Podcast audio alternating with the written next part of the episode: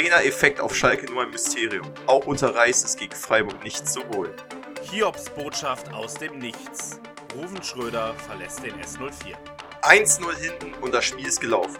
In Gelsenkirchen müssen wir jetzt die Mentalitätsfrage stellen. Aufsteiger unter sich. Hoffnung für das stimmungsvolle Topspiel. Das alles hier und jetzt bei Schalke, die Nordkurve und ich. Hier ist Gelsenkirchen. Hier spielt Schalke 04. Ihr könnt schon auf die Mannschaft sein.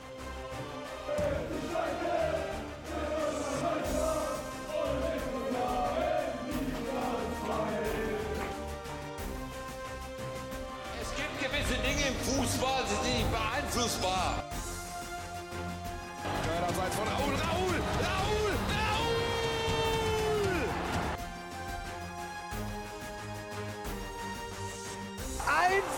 Nur noch irre!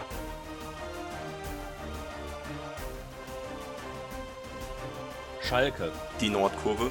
und ich.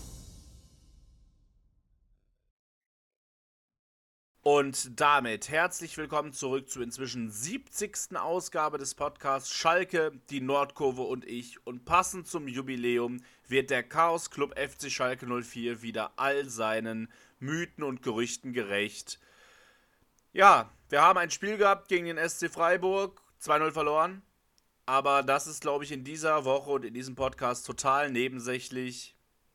Neben der neuen Trainerverkündung, auf die alle gewartet haben, gab es letzten Mittwoch die Hiobsbotschaft aus, äh, ja, von der Geschäftsstelle. Ruven Schröder tritt mit sofortiger Wirkung von allen Ämtern zurück. Ja, und das hat doch erstmal kollektives Entsetzen ausgelöst. Und ähm, neben dem Spiel wollen wir heute vor allem darüber reden. Und wenn ich wir sage, meine ich natürlich nicht nur mich, weil alleine, ja, würde ich, glaube ich, Depressionen bekommen, wenn ich hier die ganze Zeit drüber reden müsste. Deshalb, hallo Felix. Glück auf, Glück auf. Ja, äh, du sagst es. Ja, man wird sonst wirklich äh, depressiv werden, das stimmt schon. Ähm, ja, noch immer ein Schockstarre auf jeden Fall. Die Niederlage gegen Freiburg war in dieser Woche auf jeden Fall nicht die größte Niederlage. Sagtest es gerade, Schalke wird wieder ja, seinem Namen gerecht, das Chaos Club.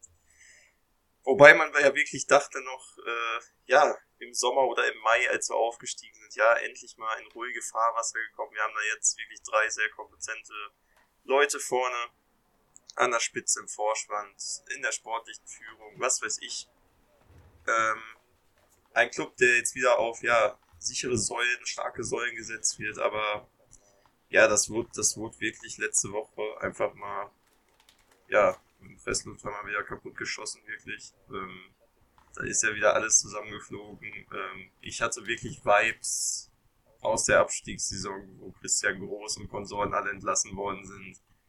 Ähm, nur da ging es mir nicht so nah, da war es mir so egal eigentlich, weil das wir das weil es einfach zu Recht war, aber das war jetzt, das, das, das hat mich richtig getroffen.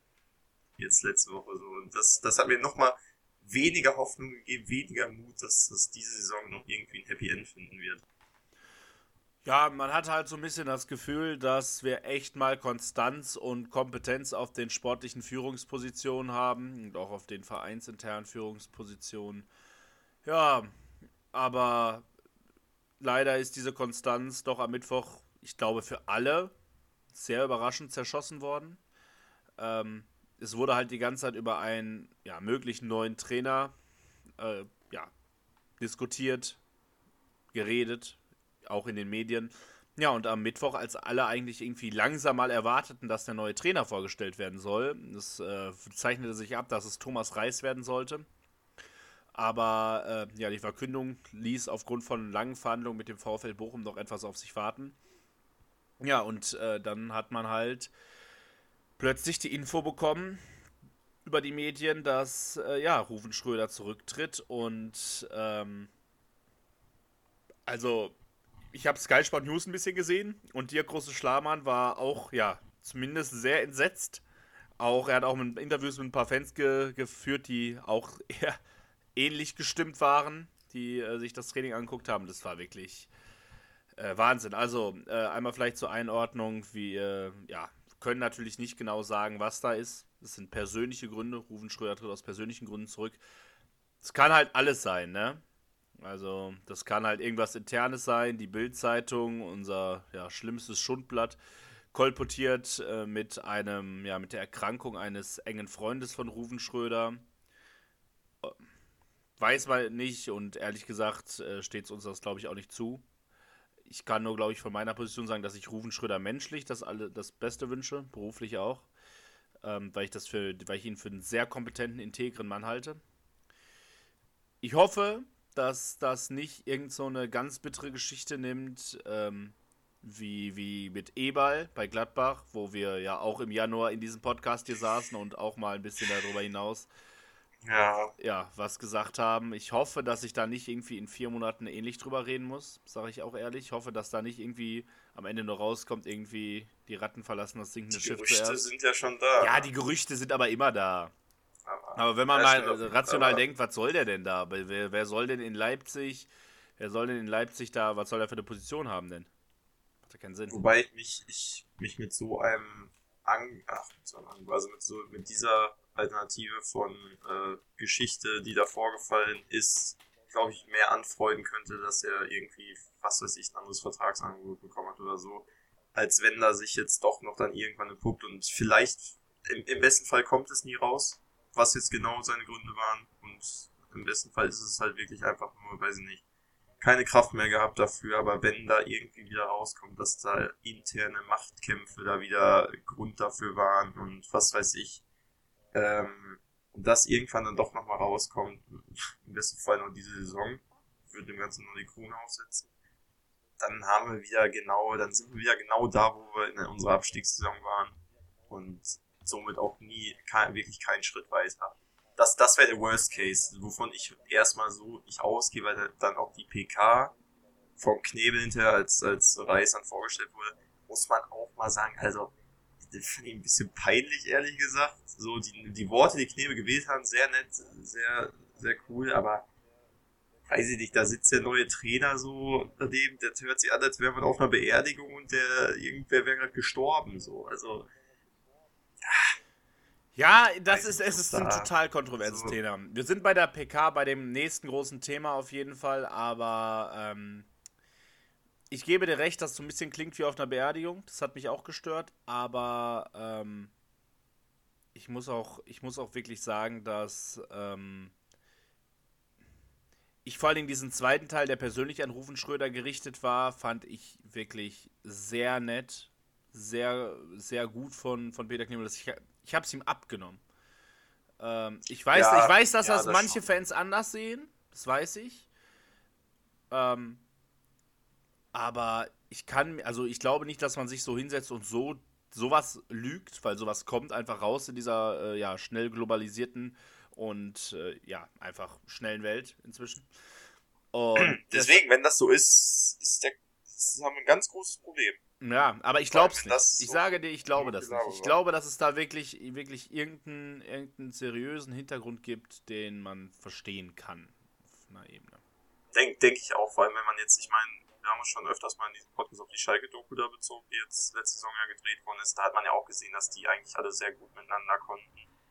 Ähm, Im Vorstand da oben. Also denke ich, denke ich auch, dass das jetzt nicht, nicht genug war. Wobei ich trotzdem Peter Knebel auf Pressekonferenzen immer so, das ist, ist immer gefährlich, den da auch, auch die Geschichte hat. Vielleicht kommen wir dann direkt jetzt zum nächsten Thema. Ich denke, Schröder können wir zumachen.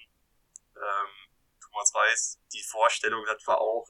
Also, warum haut der denn raus? Ich habe den im Sommer auf den Seychellen äh, schon getroffen, als ich mit meiner Frau da reingekommen bin und äh, als ob da schon nicht darüber Ja, gesprochen ich fand aber die Geschichte, die Geschichte, die Geschichte hat, äh, ja, die war auch nicht lustig. die Geschichte so, die hatte so äh, kein, hat halt nirgendwo hingeführt. Nee, die hat auch nirgendwo hingeführt. Ja, ja, genau. Und, und irgendwie dann zu sagen, so, ja, da haben wir auch gar nicht übers Geschäft geredet und man weiß ja, dass äh, Schalke schon im Sommer Kontakt hat zu, äh, zu, zu Reis und dann, und dann bringst du dich ja nochmal aktiv in diese Situation so, ja, also war Frank Kramer doch wirklich nur die C-Lösung und du hast halt vorher gesagt, ja, Frank Ja, ja. Kramer ist absoluter Wunschtrainer, also das ist halt, ist halt einfach so ein bisschen PK, pressetechnisch, ja, ein bisschen dumm gewesen, so. Und Naja, auf jeden Fall. naja, Thomas Reis ist jetzt Trainer. Meinung. Was sagst du? Äh, ich habe mich ja letzte Woche geäußert. Ähm, ich finde, der ist halt schon sehr verbrannt, ne? Ähm, ja, er ist Kind des Ruhrgebiets, bla bla. er hat gequalmt. Ja, wirklich. Also, das ist halt, das ist, Frank Kramer war auch Abstiegstrainer aus Bielefeld und Reis hat Bochum auch sang- und klanglos auf Platz 18 übergeben. Da waren auch schon interne Machtkämpfe im Verein. Ja, ähm, ich bin so mäßig begeistert. Ich lasse mich aber, ich gebe jedem Trainer eine faire Chance. Ich habe Christian Groß eine Chance gegeben, also ähm, dann gebe dann geb ich wirklich jedem eine Chance. Soll sich gerne ja. beweisen. Aber ja, sein erstes Spiel endete nicht mit einem Sieg. Der Trainereffekt äh, kam nicht, sondern äh, stattdessen. Kam der schon mal ja. irgendwann? Gab schon einmal. Ja, er, kam er ja doch schon, auf jeden Fall. Also ich würde, ich würde sagen, kann man, kann man auf jeden Fall sagen, jetzt nicht in jüngerer Vergangenheit, aber Mike Biskins, finde ich, war, war schon ein Trainereffekt jetzt äh, in der letzten Saison nachdem Gramotzes ja. weg war? Äh, wenn du jetzt in Liga 1 guckst, also ich meine, da war nie so. Ich sehe jetzt nicht. Also klar, Hüb Stevens, der bringt immer noch mal was, wenn der wieder als ja, Feuerwehrmann wird, aber ich weiß nicht, es ist, es ist so schade, einfach, das ist wirklich so. Jetzt auch bei Thomas Reis kann ich jetzt auch schon sagen, ich bin mir sicher, der sitzt ja keiner, also. Keine zwölf Monate. Doch, hau ich jetzt einfach so das, das sowieso nicht. Ich sage auch, der sitzt am Ende der Saison noch niemals mehr auf der Bank. Also der sitzt am letzten Spieltag in Leipzig, sitzt der auch nicht mehr auf der Bank. Ja, so, kann ich mir also, vorstellen. Kann ich mir auch vorstellen. Das, das tut, tut mir auch richtig leid. Also so, ich finde den, wie gesagt, du hast gerade gesagt, Persönlichkeit und so, richtig cooler Typ. Aber der hat auch fußballerisch, Digga, also wird der auch nicht viel drauf haben. Außerdem ist unser Kader so limitiert. Wir haben Verletzungspech, sein Großvater, das führt ja nirgendwo hin. Also, das sind jetzt noch 22 Spiele. Und ja. Keine Ahnung. Mal gucken. Winterpause ist ja lang. Da liegt ja die große Aufgabe drauf. Ja, wir müssen Leute verpflichten. Das ist Wahnsinn. Ähm, also defensiv, vor allen Dingen in der Defensive müssen wir nachlegen. Das geht gar nicht. Da hast du gar keine Chance, Liga. Also dann gibst du es halt schon in der Winterpause auf. Und dies noch nicht mal nach äh, 17 Spielen diesmal, sondern, sondern erst schon, schon, schon, schon nach 15 Spielen, also demnach, ja. Ähm, ich würde sagen, ja. ähm, wir kommen Richtung, langsam mal Richtung des Spiels, weil dafür sind wir ja hier. Ähm, ja, Aufstellung, das ist dein Metier. Bitteschön. Ja, ähm, im Tor, Schwolo, Innenverteidigung wieder, ja, gut, wir haben ein bisschen äh, improvisiert. Können wir äh, erstmal kurz einmal über, über Schwolo reden? Können wir erst einmal über Schwolo ja, reden? Ja, können, genau. Können wir, wurden, wir, wurden wir auf Instagram äh, nett darauf hingewiesen, dass wir über dieses Torwartthema mehr diskutieren sollen. Ja, sollten wir, finde ich auch. Ähm, hatten wir beide nicht gesagt, er steht nicht im Tor. Ja, wir haben beide Letzte gesagt, er steht nicht im Tor und wir hatten beide Unrecht.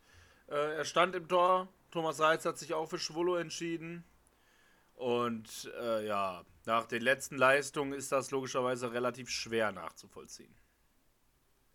Ja, auf jeden Fall. Wobei man, jetzt kommt man, denke ich, auch jetzt, wenn wir über Spiel reden, zu, hat er noch ein Spiel der besseren Sorte die Saison auf jeden Fall abgeliefert. Aber ähm, es gibt ja jetzt auch schon einige Berichte sogar oder Gerüchte, dass Schalke ihn schon, ihm schon mitgeteilt hat, dass er auf gar keinen Fall jetzt länger als die Saison hier bleiben wird. Äh, ja, ja, stimmt, genau. Ja. Ist auch ein super, ist auch ein super Zeichen. Ehrlich, ist ein super Zeichen. Es ist, also, es ist komplett dämlich halt, dass das so, also, dass es auch wieder rauskommt. So, äh, auch ja, ja. toll. Und dass der dann halt jetzt die Nummer 1 jetzt auch weiterhin ist, I don't know. Äh, an sich ist die Entscheidung, finde ich, richtig ähm, da ich denke, wir sollten mal wieder junge Torhüter da reinstellen. Von mir aus stell da den, den Hekerin da von, von, den wir von Essen da geholt haben. Einfach mal, ey, lass den mal machen. So, wenn ich, und, und, und einem Fährmann zu unterstellen, der sei nicht äh, mental ready für die erste Liga, ist auch, wild. Naja, ähm, kommen wir vielleicht gleich nochmal zu. So, also, Innenverteidigung waren wir Yoshida und Matrijani. Ja, Matrijani wieder komplett improvisiert. Innenverteidiger sind ja gerade rar gesehen beim S04. Ähm, auf der linken Seite Ubian, rechts Brunner, Doppelsechs, äh, Kraus und äh, Kral. Und Dann ja, links Bülter, in der Mitte Mollet, der hat sich jetzt so ein bisschen, ja, die letzten Wochen, würde ich sagen, äh, in die Startelf jetzt gespielt, äh, durch überzeugende Leistung. Vorne Polter und auf der rechten Seite, ähm, also Polter auch eine Überraschung, klar, Polter auf der Bank, null. Aber rechte Seite hat mich, da war die größte Überraschung, fand ich auf der ganzen, in der ganzen Aufstellung, Kedan Karaman von Anfang an auf rechts. Wild. Aber, Kommentar. aber wir sollten vielleicht auch mal erwähnen, ähm, ja, wie das auch ein bisschen zustande kam. Sowohl Drexler als auch Larsson sind kurzfristig ausgefallen. Larsson aufgrund eines Infekts und Drexler aufgrund einer, ja, von muskulären Problemen. Und äh, ja, deshalb sicherlich vielleicht so ein bisschen die Entschuldigung, warum Kedan Karaman da äh, von Anfang an auf dem Platz steht. Aber bevor ein Karaman da spielt, bevor ein Karaman da spielt, würde ich eher ein Aidin da vorne hinsetzen oder so auf rechts. Also irgendwie Tempo nochmal, also.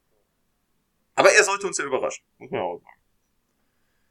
Ja, ich, äh, ich hätte, hätte, mir, hätte mir das gewünscht, auch in der Defensive. Wir haben ja äh, Kolocicak gefordert, aber auch der hatte eine Muskelverletzung und konnte deshalb, stand deshalb auch gar nicht im Kader. Also ja, das Lazarett geht natürlich weiter. Kaminski fällt immer noch mit Risswunde aus. Sepp Vandenberg, Sprunggelenk kaputt, fällt immer noch aus. Greibel, Meniskus-OP fällt aus. Cissé, Muskelverletzung fällt aus. Salazar sowieso ja, dafür wieder auf der Bank Julius Schell und unter anderem auch der 19-jährige Sidi Sané, von uns schon angesprochen. Ja, das ist der Bruder. Ähm, ja, und mit diesen von Felix gerade genannten elf Spielern ging es rein ins Spiel. Aber vor Anpfiff gab es die beste Szene des gesamten Spiels, das absolute Highlight des Tages eine überragende Choreo. Jeder, der es mit Schalke hält und jeden, ja, jeder Fußballfan in Deutschland und sicherlich auch irgendwo in Europa hat sicherlich diese überragende Choreo, die wir da auf die Beine gestellt haben, gesehen. Ähm, ja, muss man sagen, äh, ich würde so weit gehen zu sagen, das ist die, die beste Choreo dieser bisherigen Bundesliga-Saison definitiv. Es ist also beeindruckend toll. Ähm, mit, mit, also was da auf die Beine gestellt wurde, ist einfach, einfach überragend. Dafür geht, glaube ich, jeder ins Stadion, um das zu sehen. Dafür, dafür lieben wir diesen Fußball. Auch die Idee dahinter, also dieses, also es war wirklich so kreativ, auch einfach dieses Trikot, was sich dann durch die Rauchbomben da gefärbt hat, also ähm, einfach wirklich von außen so geil anzusehen, muss ich sagen.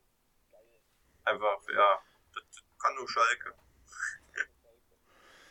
Das kann, können sehr, sehr wenige außer Schalke tatsächlich. Die Frankfurter sind bei Choreos ja immer weiter vorne, muss man den ja lassen. Aber da sieht man einfach, dass die Stimmung und die Fans einfach weiterhin erstklassig sind. Die Kurve ist ja so in Deutschland nicht vergleichbar und auch in, ähm, man, muss es, man muss es auch sagen, äh, es gibt wenige, die auch in die Nähe kommen oder irgendwie in einer Liga spielen. Also außer Frankfurt ähm, fällt mir da tatsächlich sehr wenig ein. Der FC äh, kommt da, FC Köln kommt da hin und wieder nochmal dran, aber auch, äh, aber auch Dortmund oder irgendwelche anderen Szenen sind da noch bedeutend weiter dahinter. Ähm, ja, nächster Satz zur Choreo. Die Polizei Gelsenkirchen hat äh, damit aber ein ganz, ganz großes Problem gehabt, weil sich an irgendwelche Absprachen nicht gehalten wurde. Ähm, interessant, dass die Polizei plötzlich mit äh, nicht gehaltenen Absprachen Problem äh, hat, aber ja, auf jeden Fall möchte die Polizei weiteren Sicherheitskonzepten des FC Schalke 04 bei Choreos äh, jetzt ab sofort nicht mehr zustimmen. Ähm, ja, ich, also ich finde das eine absolute Vollkatastrophe und äh, ich habe ja auch schon mich häufig über die Polizei in Stadien in diesem Podcast geäußert. Ich merke, dass ich mich gerade wieder aufrege, deshalb sage ich jetzt nichts weiter, sonst könnte das möglicherweise justiziabel für mich werden, aber ähm, es ist. Ich, also, ich finde, man kann es aber ganz einfach mal in, in Verhältnis setzen dass es schon mehrere Choreos gab, die, also ich erinnere einfach nur gegen St. Pauli. Da war, also es wurde gezündet wie sonst was. Klar, es gab die Geldstrafen dann hinterher, okay, alles, alles fein. Und das war, da war, ich weiß nicht, vielleicht waren das die Rauchbomben, die vom Pauli noch übrig geblieben sind, die da jetzt gezündet wurden. I don't know. Aber da waren ja auch so viele Rauchbomben und es hat da wirklich ja auch keinen gejuckt. Also es, also was ist kein gejuckt, aber es wurde nicht, es ist nicht so eskaliert, dass Polizei dann äh, ja sagte, wir stimmen hier kein Sicherheitskonzept mehr zu. Und ähm, ich weiß aus eigener Erfahrung, ich habe damals mein Schülerpraktikum auf Schalke gemacht, auch in der Sicherheitsabteilung, und da gab es eine geile Choreo mal gegen Real Madrid. Die, die Leute, die sich noch daran erinnern, ich glaube, wir haben 5-1 oder 6-1 verloren. Da haben wir. 6-1. So Huntelaar hat aber das schönste Tor des Abends geschossen. Genau, da haben wir mit so geilen Konfettikanonen haben wir, ähm, haben wir da vom Oberrang runtergeschossen äh, und irgendwie alles war weiß, kein blau und weiß, I don't know. War auch wieder auch geil anzusehen. Und was, was, wie viel Mühe sich da gemacht wird, so ein Sicherheitskonzept zu erarbeiten und wie sicher es ist und wie eng im Austausch auch mit den Ultras da gearbeitet wird, die natürlich dann, es war auch da, glaube ich, so, dass diese manche Konfettikanonen da eigentlich nicht erlaubt waren, aber die dann trotzdem mitgenommen wurden. Dann gab es noch so einen kleinen Rüffel, aber mehr auch nicht, da ist keiner ausgerissen. Und ich verstehe nicht, warum das jetzt auf einmal äh, die Spitze des Eisbergs war. Es wurde keiner verletzt. Ähm, es, äh, das Spiel wurde unterbrochen, aber ohne Scheiß, wie oft wird das Spiel in anderen Stadien unterbrochen, weil gezündet wird? Äh, und da ja, vor allem war das halt so 30 Sekunden unterbrochen. Ja, es, es war wirklich auch nicht schlimm einfach.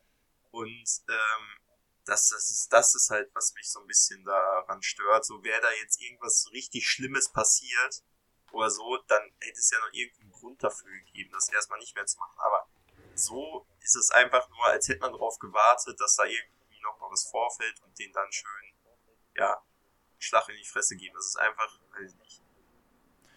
Ja, das ist, es ist natürlich, es ist natürlich auch einfach ein schöner Zeitpunkt. So kann man von den, äh, wenn man da dann in Gelsenkirchen da plötzlich sich dann so medial aufspielt, weil man irgendwie, keine Ahnung, äh, das meint machen zu müssen, das lenkt man, glaube ich, ganz gut von den Kollegen in Dortmund und Recklinghausen ab. Ähm, dementsprechend, äh, ja, ist, ist halt Poli es ist halt die Polizei NRW. Es ist halt, es ist nicht das erste Mal und es wird auch nicht das letzte Mal bleiben, dass irgendwelche unverhältnismäßigen Sachen äh, passieren in Stadien. Äh, ich sag mal so, ich stehe lieber in der Kurve und habe äh, kalkuliertes Risiko von irgendwelchen Rauchbomben als von irgendwelchem Tränengas äh, von einem Europapokalspiel. Also wenn ich da wählen darf, dann weiß ich, für was ich mich entscheide. Entsprechend, ähm, ja. War das aber äh, trotzdem das absolute Highlight des Spiels, wunderschön gewesen und äh, auch die öffentliche Meinung ist ja gewesen. Kicker und so haben es ja auch aufgenommen, wie, wie wunderschön diese Choreo war. Ja, wie gesagt, nach vier Minuten musste da deswegen das Spiel 30 Sekunden unterbrochen werden, aber ähm, bis dahin auch wirklich nicht viel zu sehen. Es war, man muss sagen, ein, ein schlechtes Fußballspiel. Ein typisches Sonntagsspiel, wo äh, wenig passiert ist Freiburg hatte den Ball, hatte aber, ja, ich sag mal, nicht wirklich Chancen. In der 18., äh, in der 13. Minute hat äh, Eggestein, der irgendwie mal eine Flanke richt neben den Pfosten setzt, aber wirklich sehr, sehr wenige Highlights in den ersten 20 Minuten. Ausnahme Sebastian Polter, der das zweite Spiel in Folge sich mal wieder eine gelbe Karte abholt, äh, indem er ja Grifo klar taktisch fault. Sehr, sehr unnötig gewesen, bereits schon nach 18 Minuten dafür für zu bekommen.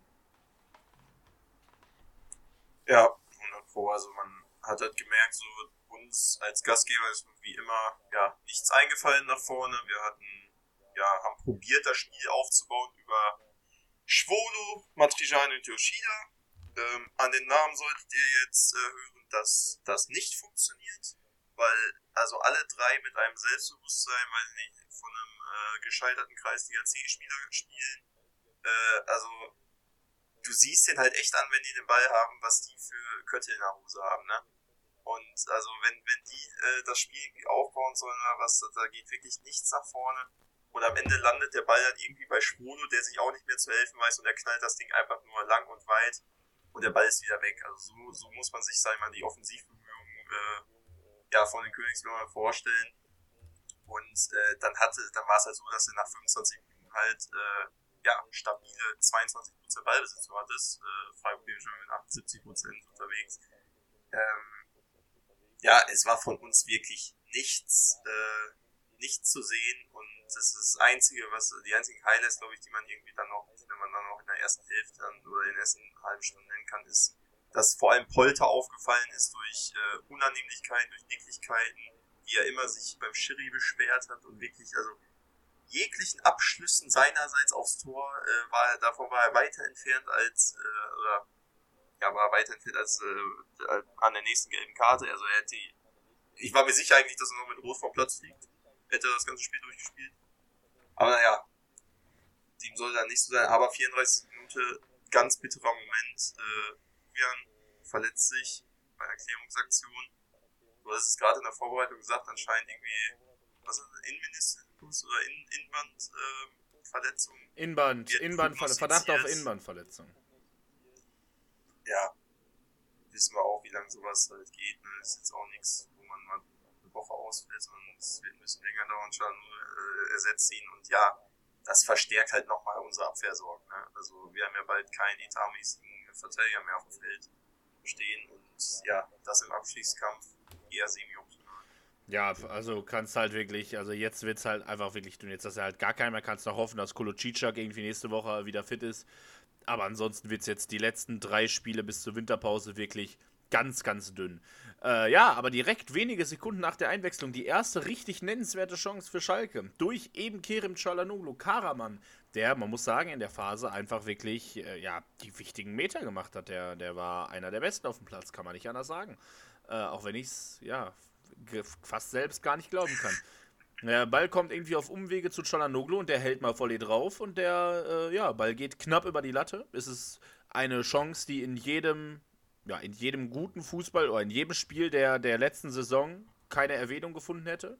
Aber angesichts unserer absoluten äh, Chancenarmut, muss man sagen, bis zu dem Zeitpunkt die beste Chance für uns gewesen. Ähnlich war es dann auch bei unserer nächsten Chance in der 44. Minute. Wildhammer ein bisschen Platz äh, auf der linken Seite, äh, geht bis zur Grundlinie, legt den Rücken auf Monet, der wirklich ja fast sogar freie Schussbahn hat. Ja, und den Ball halt ja, in die Südkurve geknallt. Ähm, es sind halt Ansätze, die da sind. Ähm, man hatte immer Hoffnung, aber ja, es ist dann, ist dann einfach die Unsicherheit, also vor allem die Unsicherheit, deswegen ja auch eine Überschrift nochmal gesagt, Mentalitätsfrage, die, was ja auch verständlich ist, also nach, nach zwei, diese Niederlage in Folge. Ja.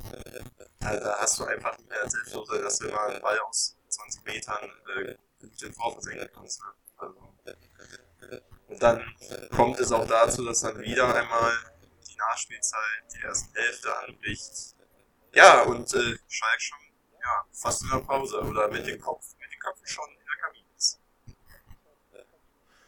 Ja, das Unheil beginnt bei Eggestein, der einen perfekten Pass in die Schnittstelle der Innenverteidigung spielt und wie immer bei uns Nachteil Geschwindigkeit.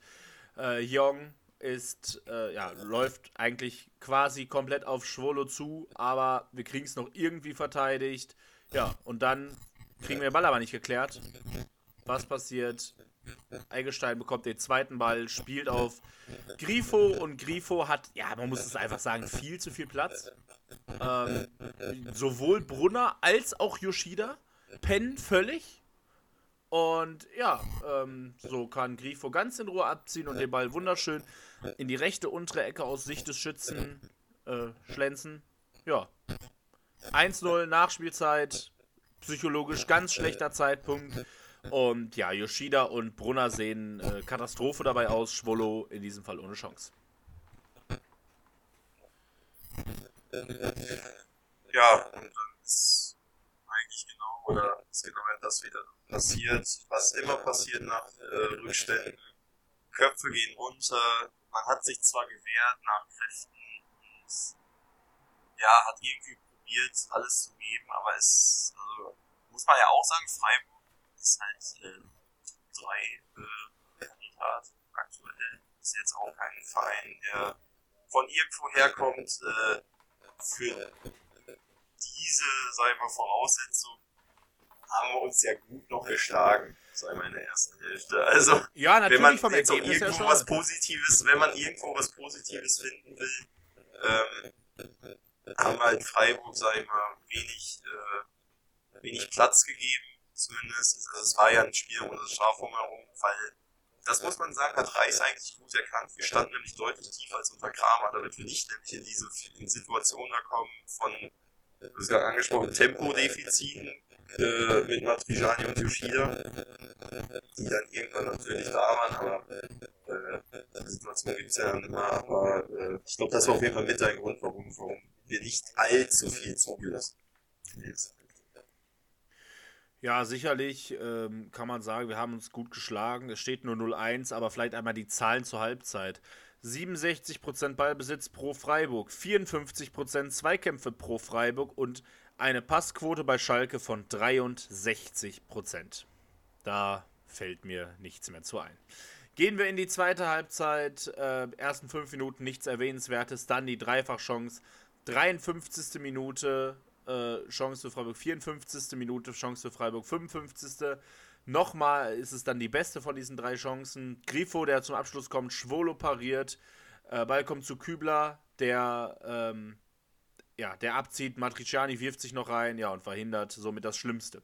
Infolge dieser Szene war für Karaman und Polter Schluss. Karaman, ja, positiv überrascht, auch wenn er wirklich, also, auch nicht gut, aber halt besser als sonst. Äh, ja, Polter hingegen war Katastrophe, akut gelb-rot gefährdet, ab der 20. Minute eigentlich. Für die beiden kamen Terodde und Tobi Moore rein. Ja. Ähm, hat auch nicht viel gebracht, sagen wir so. Und nach einer Stunde war dann letztendlich auch die letzte Hoffnung begraben, denn der Videobeweis hat sich gemeldet. Genau. Es war wieder VAR-Zeit. Ähm, ja, Chalanolo geht einfach ein bisschen zu ungestüm äh, in den Zweikampf. Äh, legt da den Freiburger ja, deutlich, Kontakt ist deutlich äh, zu sehen. Äh, spielt zwar auf den Ball ein bisschen, oder streift ihn ein bisschen, aber es ist dann doch eigentlich ein unstrittiger Elfmeter, haben wir auch gesagt. Ähm, jo. Ja, Grifo, Grifo nimmt sich wieder der Sache an und äh, der ist ja wirklich auch in der letzten Woche richtig on fire, also er hat ja auch wirklich keine Hoffnung mehr Schwule hält, vor allem an Schwule, meine ich. Das wurde auch irgendwie gesagt, der hat Noch nie jetzt- eingehalten. Der hat noch keinen Elfmeter noch nie, oh, ja, In der ja, Bundesliga hat er noch nie- Also, war dementsprechend unsere Hoffnung auch, äh, sei mal sehr klein, dass äh, Schwole uns da vielleicht noch irgendwie im Spiel hält. Ja, und Grifo macht's dann souverän, knallt, äh, knallt den Ball oben links, halb links ähm, ins Tor, schießt dabei noch die Kamera kaputt. Und ja, steht 2-0 und wie gesagt, aber auch ein Spiel war da entschieden. Köpfe wurden in Sand gesteckt und äh, ja, es war jedem wieder klar, da keine drei Punkte, keine Kehrtwende, keine Trendwende. Ja, ist schon traurig, sich das anzusehen, muss man einfach sagen. Ja, wirklich. Ähm, man muss sagen, ich fand äh, Tom Kraus einen der besten auf dem Platz. Äh, zum Helden kommen wir ja gleich. Tom Kraus sieht nach 73 Minuten die gelbe Karte. Das ist eine unberechtigte gelbe Karte, die vorerst allerdings ohne Folgen für Kraus ist. Ähm, ja, so die einzige Fehlentscheidung des Schiedsrichters, an dem lag es nämlich mal wieder definitiv nicht. Ähm, ja, und in der 77. Minute hat Kraus dann die tausendprozentige Chance. Ähm, Terodde, äh, ja, hat, legt halt vor auf Kraus und äh, Kraus taucht vor Flecken auf. Ja, aber Marc Flecken, niederländischer Nationaltorwart, äh, sehr aufmerksam und pariert den Ball, so dass es leider nicht den, den äh, Anschlusstreffer gibt. In der 83. nächste Chance. Tobi Bohr hämmert mal aufs Tor. Also in der Phase, ja, Freiburg machte ruhig und wir hatten so die eine oder andere Chance. Kapitän Daddy Latzer kam noch für Tom Kraus, der sich aufgerieben hatte. Und äh, ja, dann plätscherte das Spiel aber auch mehr oder weniger zu Ende. Das 1-2 fiel nicht und dementsprechend war dann auch die Hoffnung sehr schnell irgendwann begraben. Ja, nach 94 Minuten war dann Schluss. Die nächste 2 0 Niederlage, völlig verdient. Ähm, eine Pass, die Passquote hatte sich in der zweiten Halbzeit immerhin auf 68% verbessert und der Ballbesitz auf immerhin 44%. Trotzdem alles Werte, mit denen du einfach in der Bundesliga. Ja, aber trotzdem keine Werte, mit denen du in der Bundesliga bleibst. Ganz einfach. Wie gesagt, es, ist, es war jetzt auch kein Spiel, sag ich mal, wo ich jetzt ehrlich gesagt drei Punkte erwartet habe. Ähm, weil es halt einfach Freiburg ist, die aktuell richtig gut aufspielen, aber es ist halt wirklich die Art und Weise. Ne? Und deswegen, es fällt mir so schwer, die, sag ich mal, so fertig zu machen auch, weil die das so gesehen eigentlich nicht verdient haben, weil ich, ich, ich kaufe denen ab, dass die wollen. Ich kaufe denen ab, dass sie kämpfen, aber es, es fehlt einfach so viel an fußballerischer Qualität im Kader, finde ich aktuell, an, an, Eingespielter, an Selbstvertrauen dann auch in den entscheidenden Situationen, was ja auch normal ist, wie gesagt, nach, nach diesen sieben Niederlagen jetzt in Folge, ähm, ist, da wäre jeder, glaube ich, äh, wenn er in das nächste Spiel reingeht, äh, geht da jeder mit Gedanken, oh bitte heute nicht schon wieder und dann hast du eigentlich schon verloren. Und das ist, glaube ich, die Hauptaufgabe jetzt halt von Thomas Reißer, den irgendwie klar zu machen, so, yo, also es ist ja auch so, die haben halt auch wirklich jetzt auch nichts mehr zu verlieren. Ich habe es gerade angesprochen, 22 Spiele noch zu gehen. wenn man sagt, in einer schlechten Liga, wie wir sie gerade wieder vorfinden, kannst du mit 30, 35 Punkten vielleicht irgendwie den Relegationsplatz Klasse halten. Wir haben gerade sechs Punkte, heißt also, wir müssen irgendwie mal stabile zehn Spiele noch gewinnen. Da fehlt, fehlt mir gerade zwar jede Fantasie für, dass wir zehn Spiele noch gewinnen, weil ich wüsste nicht gegen wen. Wir müssen zehnmal gegen Bochum spielen wahrscheinlich. Ähm, ja. Und da gilt es, glaube ich, dass Thomas Weißer irgendwie einmal die richtigen Knöpfe drückt bei den Spielern, dass die wieder an sich glauben, Spaß am Fußball haben, weil das, das, das sieht man auch teilweise. Also Yoshida und Matrijani, ey, die, die, das ist für die der Horror, da hinten zu spielen. Also, das macht denen ja keinen Spaß, das kann mir ja keiner erzählen. Ja, kann ich. Ich kann es auch sogar verstehen, das ist es ja. Ja. Kannst du nicht anders sagen. Naja, ähm, kommen wir zum Held oder Depp. Ähm, ich würde sagen, wir fangen mit dem Depp an, ist einfacher. Polter.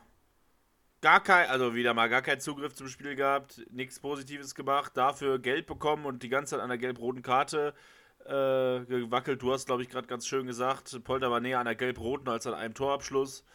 Entsprechend, äh, ja, Depp des Tages. Mal wieder.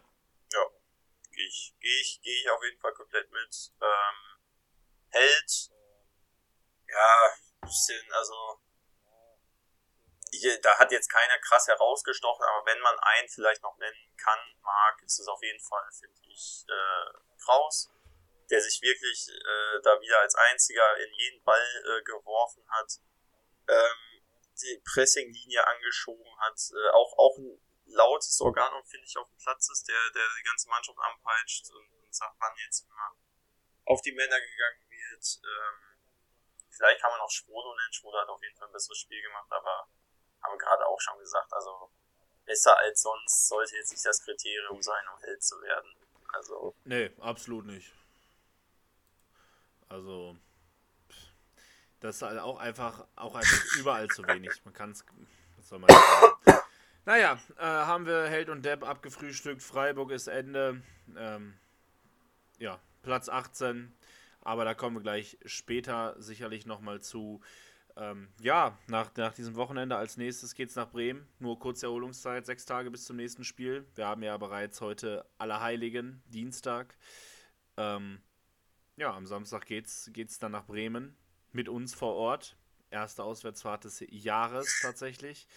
Ähm, schon mal vielleicht als kleine, kleinen Werbeblock. Äh, guckt auf unseren, folgt uns auf Instagram und ähm, ja, verfolgt es so ein bisschen. Wir werden euch auf jeden Fall mit auf diese Ausfahrt, Auswärtsfahrt nehmen. Äh, ja, und unsere Eindrücke mal so ein bisschen schildern. An der Stelle möchte ich das einmal kurz einschieben und mich mal wieder aufregen über den Verein. Vielleicht ist es jetzt eine persönliche Geschichte, aber ähm, es einfach für die Leute von euch, die es kennen, weil sie auch gerne mal auswärts fahren und vielleicht nicht in Gelsenkirchen wohnen. Es, und zwar beginnt diese furchtbare Story vor fast zwei Monaten am 10. September. Wir fragen Karten an für Bremen. Euphorisch, gerade erster Saisonsieg gegen Bochum. Jetzt geht's los, ist die Denke. Frank Kramer ist Cheftrainer. ähm, ja, wir fragen Karten an. Äh, sieben Tage später storniert Schalke alle Anfragen und äh, sagt, ja, es gibt doch äh, keine E-Mail-Tickets, es gibt nur, äh, nur unikate Print-Tickets. Daraufhin fragen wir erneut an, sagen, ja, geht bis zum 25. September, wenn die dann irgendwann so Anfang Oktober fertig sind. Ja, bis dahin bin ich nochmal in der Heimat, da kann ich die Tickets abholen. Ähm, ja, das tut aber, äh, das funktioniert aber nicht, weil Schalke erst am 17. Oktober die Karten verteilt ja, und wir äh, dann so, so damit äh, keine Chance mehr darauf hin hatten. Dann habe ich angerufen bei Schalke und Schalke hat, äh, hat erzählt, ja, ähm, normalerweise nehmen die Fanbetreuer die mit, aber eine Übergabe ist nicht garantiert. Am Stadion, wo ich mir denke, ja, warum ist die Übergabe nicht garantiert? Hat doch gegen Karlsruhe auch funktioniert. Und jetzt muss ich, bevor ich äh, am Freitag nach Kiel fahre zu Felix um, damit wir da am Samstag gemeinsam nach Bremen fahren können, muss ich vorher in die Heimat fahren am Donnerstagabend, damit, damit ich noch Karten abholen kann. So organisiert ist dieser Verein. Das ist äh, wirklich, also äh, bei manchen Sachen frage ich mich wirklich, was los bei euch? Also. Ja, ich verstehe es auch. Und dann für Versand halt noch so. Ja, genau, für, für, genau, dann verlangen die für Versand noch sündhaft viel Geld. Äh, wobei man muss auch sagen, es liegt auch an Bremen, dass die halt nur Unikat-Print-Tickets machen. So, warum denn? Was, also, wir leben wirklich. Ich find's auch dämlich. Mach einfach PDF, Mail und fertig. Ja, also, ehrlich. Katastrophe. Sagen doch alle aktuell, ja, kontaktlos alle bleiben und ja. Naja. Jetzt muss ich da hinrennen. kommen wir, äh, kommen wir zu unserer wunderbaren äh, Kategorie, was sonst noch auf den Plätzen passiert ist. Angefangen in der Regionalliga West. Der FC Schalke 042, ja, mit einer durchaus limi limitierten Mannschaft, ähm, ja, da auf, einfach aufgrund der Tatsache, dass äh, viele bei den Profis einfach dabei waren, Julius Schell zum Beispiel oder auch Sidi Sané, die allerdings leider nicht zum Einsatz kamen. Ja, wir hatten ein Heimspiel gegen SC Wiedenbrück. Ähm, ja, Schalke ging sehr früh nach nur vier Minuten durch Ivan in Führung. Ja, und in der 90. Minute gibt es einen Elfmeter für den SC Wiedenbrück. Ob der berechtigt war, keine Ahnung, ich habe es mir nicht gesehen. Äh, Loma verwandelt, am Ende ist es leider deshalb nur ein 1-1. Äh, wir kommen nicht vom Fleck, ist sehr eng in der Regionalliga West. Ähm, ja, der FC Schalke 042 steht auf Platz 7 dort. Wir gehen in, von der vierten Liga in die erste Liga. Zum Freitagabend und zu unserem Gegner der nächsten Woche. SV Werder Bremen empfängt Hertha BSC Berlin, den Gegner der letzten Woche von uns. Ähm, ja, es ist ein typisches Freitagsspiel. Es ist hart, es ist umkämpft, aber es ist überhaupt nicht torreich. Es steht ganz, ganz lange 0-0 bis Niklas Füllkrug abzuwehren. Mit dem übrigens, einmal kurz private Meinung, ähm, ja, das nächste Tor macht. 85. Minute 1-0 Kopfball. Niklas Füllkrug, der Lucky Punch, 5 Minuten vor Schluss. Äh, ja, und Bremen klettert wieder ein bisschen und äh, Hertha nach dem kann den Sieg gegen den glorreichen FC Schalke nicht bestätigen und rutscht somit weiter ab. Kommen zum Samstag, erstes Spiel Stuttgart gegen Augsburg. Stuttgart ja auch mit uns ja im Tabellenkeller gefangen, konnten sich aber so ja so ein bisschen da rauskämpfen. Gewinn in äh, Gewinn zu Hause äh, mit 2 zu 1. Liegen nach vier Minuten jedoch äh, schon 1 zu 0 hinten Niederlechner mit dem Tor. Doch Girassi kann schnell in der 15 Minute und ja, dann macht Stuttgart auch einfach das bessere Spiel, haben Chancen Super hoch 10 von den letzten Minuten ähm, Kubik wächst dann auch über sich hinaus als Torhüter von, von, von, äh, von Augsburg. Aber dann Anton, Nachspielzeit 2 zu 1 und ja, hochverdiente drei Punkte. Schlecht für uns auf jeden Fall. Stuttgart kriegt es mal, kriegt es auf jeden Fall hin, gegen Augsburg zu gewinnen. Im Gegensatz zu uns. Und ja, können sich so ein bisschen Luft verschaffen Wer sich absolut gar keine Luft verschaffen kann, und das ist mir ein absolutes Rätsel, ist Bayer Leverkusen. Äh, die, also mit einem Kader, der mindestens Top 3 oder Top 4 ist, ja, kriegen sie es auch mit neuem Trainer Xabi Alonso nicht hin, irgendwie zuverlässig zu spielen. Leverkusens gesamtes Spiel über völlig harmlos. Auswärts bei RB Leipzig, ja, gibt es eine 2 zu 0 Niederlage. Nkunku und Werner sind die Torschützen.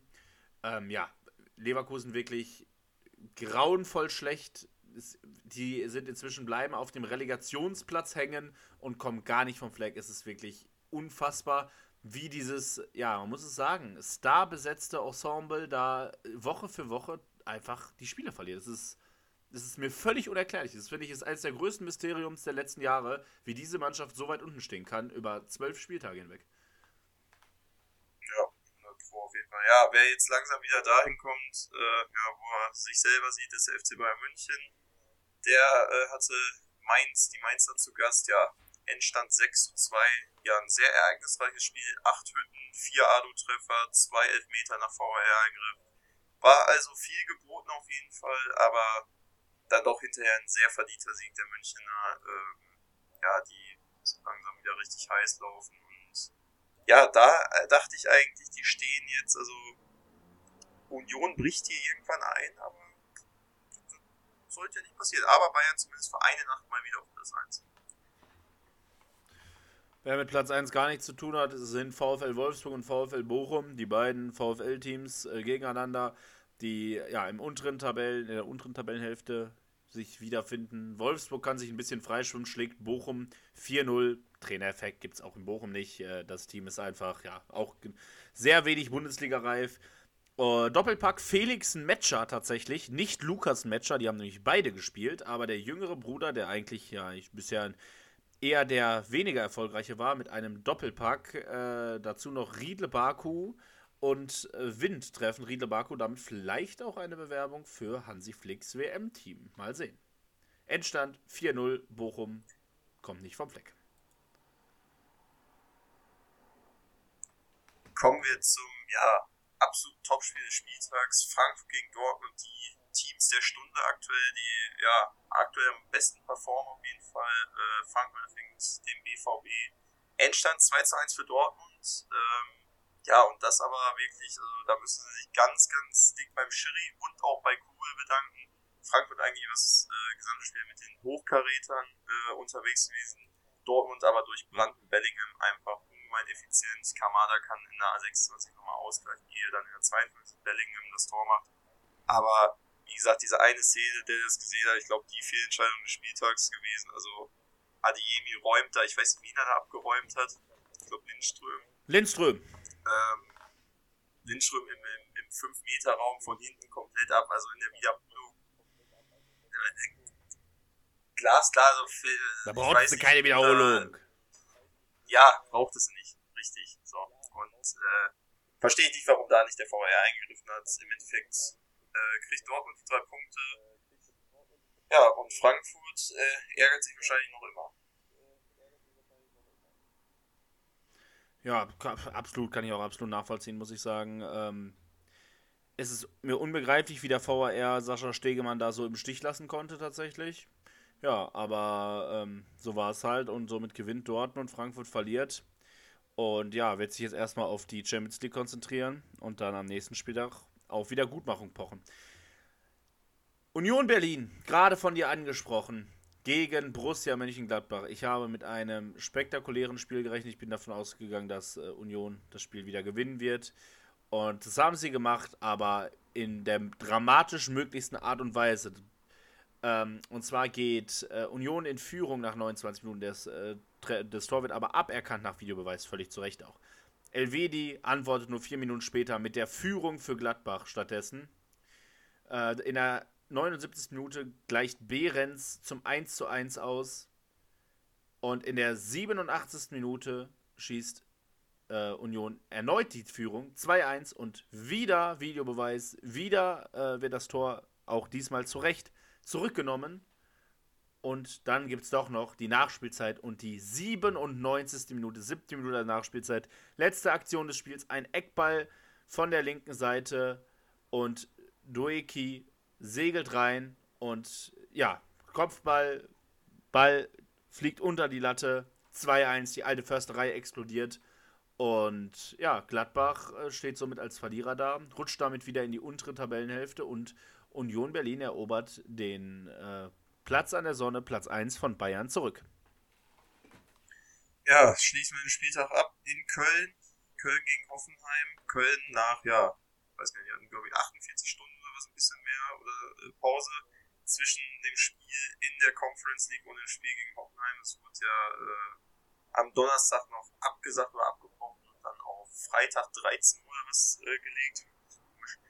Ähm, naja, Endstand äh, Köln-Hoffenheim 1 zu 1. Köln erkämpft sich damit ja einen Punkt, obwohl die wirklich ansehnlich, äh, also man hat es gesehen, die waren kräftetechnisch auf jeden Fall schon die erste Hälfte, nach der ersten Hälfte echt am Ende.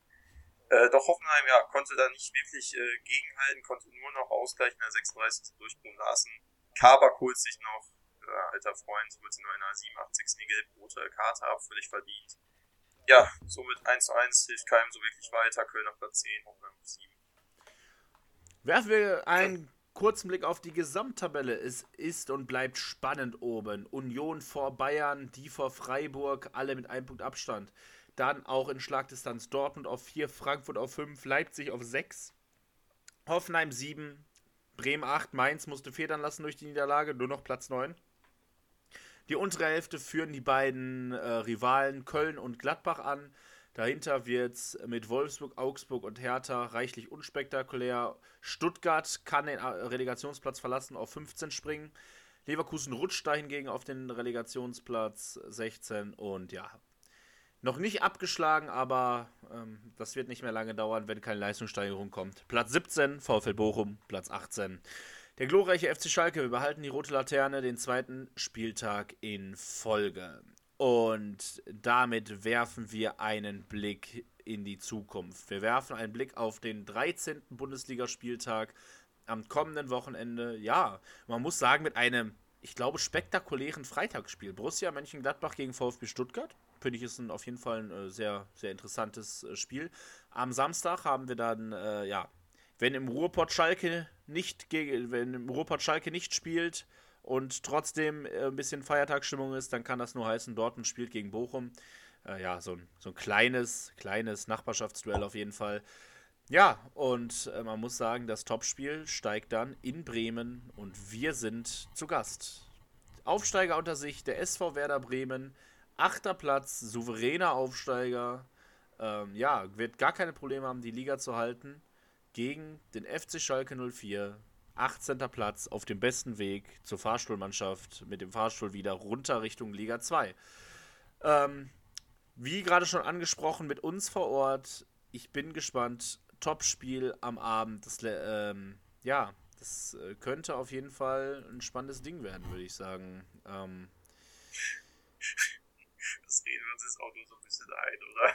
Ja, natürlich, es kann halt immer ein spannendes Ding werden. Äh, erstmal vielleicht noch zu erwähnen, ich weiß gar nicht, ob wir es auch im Podcast gesagt haben, ich hatte mich so ein bisschen gefreut, Marco Friedl, Verteidiger von äh, Werder Bremen, äh, dass der eventuell ähm, ja, gesperrt ist nach seiner roten Karte gegen Freiburg am, ähm, am 11. Spieltag. Allerdings hat die, äh, der DFB jetzt die Sperre verkürzt von zwei auf ein Spiel und somit ja, ist er wieder äh, spielberechtigt gegen uns. Das heißt, einer der etatmäßigen Innenverteidiger darf wieder spielen gegen Schalke und das ist natürlich, macht es nicht unbedingt einfacher. Nee, 100 Pro nicht. Also ich, ich bin auch ganz ehrlich, ich gehe mit, ich habe Bock auf die Auswärtsfahrt, ich, ich, ich freue mich auf das Drumherum, ähm, aber wirklich rational nüchtern betrachtet, wird das Spiel halt äh, zu einer großen Wahrscheinlichkeit, äh, ja, werden die drei Punkte Bremen bleiben. Muss ich, muss, muss man leider so sagen. Ähm, ja, ich befürchte es auch so ein bisschen. Ähm, und wo wir schon dabei sind, kommen wir doch direkt mal zu den Tipps. Ähm, ja, ich fange mal an, jetzt in dem Fall. Und zwar tippe ich auf Werder Bremen. 2 zu 0 gewinnt Bremen gegen Schalke. Fuck. Mann, ey. Ja, ich wollte auch 2 0. Ja, du darfst aber äh, immer als erstes tippen. Ja, das stimmt, das stimmt. Ist ja in Ordnung. Ist ja in Ordnung. Ähm, ja, mir fehlt ja die Fantasie, dass wir irgendwie ein Tor machen. Aber ich kann auch nicht 3-0 sagen und 1 0 jetzt auch nicht. Deswegen, ja, komm, irgendeiner wird da schon seinen Kopf hinhalten mal oder seinen Fuß, keine Ahnung, oder Bremen ist so gnädig und schießt ein Eigentor. Ich sag, Bremen gewinnt äh, mit 2 zu 1. Also knappes Ergebnis. Äh, ja. Ich nee, nee, eigentlich sehr deutlich und irgendwie fliegt einer noch bei uns, äh, irgendwie, die sind zu doof, so das nicht zu treffen. Bei okay. uns fliegt irgendwie mal einer rein. Ja, ich bin also, gespannt. So ein, so ein Ding wird's. Ja, naja. ich bin gespannt. Ja, ähm, wird lustig. Öfter mal was Neues bei uns auf Schalke. Äh, hier verpasst hier nichts. Äh, wir werden die nächste Woche häufig wieder für euch da sein. Äh, wir haben ja nächste Woche eine, eine englische Woche, bevor es dann zur WM geht. Ähm, das heißt, wir haben Spiele am, am Samstag, am Mittwoch, glaube ich, oder Dienstag, ich glaube Mittwoch. Äh, und, und dann nochmal äh, Samstag 18.30 Uhr Topspiel gegen Bayern München, kurz vor der WM. Ich freue mich. Ja, ähm, es wird spannend. Ah, vielleicht auch kurz was zur WM vielleicht noch kurz zu WM. Äh, Maya Yoshida wurde für, den Japan äh, für, für die japanische National Nationalmannschaft äh, nominiert. Ja, es ist kein Joke, es ist kein Prank. Ähm, er ist auch sogar Kapitän. Ähm, ja, viel Erfolg an dieser Stelle. Äh, und, und äh, Deutschland sieht ihn sogar. Deutschland wird ihn sogar sehen genau, der, äh, genau. im, ersten also, Gruppenspiel. Dürfen wir gegen Japan. Musiala, Sané, also Tipp, Tipp an Hansi Flick äh, mit äh, Werner, Sané, Musiala und Gnabry spielen. Die haben ja ordentlich Tempo, also da sollte ja nichts anbrennen. Ja, das äh, ist auf jeden Fall kein Problem. Ich weiß ehrlich gesagt nicht, ob das irgendwie die pure Verzweiflung ist bei, bei äh, Japan, aber naja, ich will, es ist, es ist völlig verrückt, dass, dass wir tatsächlich einen Spieler zur WM schicken. Aber nun gut, das war's für heute. Äh, wir wünschen euch eine königsblaue Woche. Ähm, haut's rein. Viel Spaß, voll wie gesagt. Äh, verfolgt uns äh, die Auswärtsfahrt, wenn ihr Bock darauf habt. Äh, ja, Kopf nicht in den Sand stecken. Gibt auch noch eine Rückrunde. Vielleicht findet ihr da besser. Hoffnung ist das Letzte, was bleibt. Mit diesen Worten. Bis zum nächsten Mal. Glück auf. Ciao, ciao. Glück auf. Tschüss.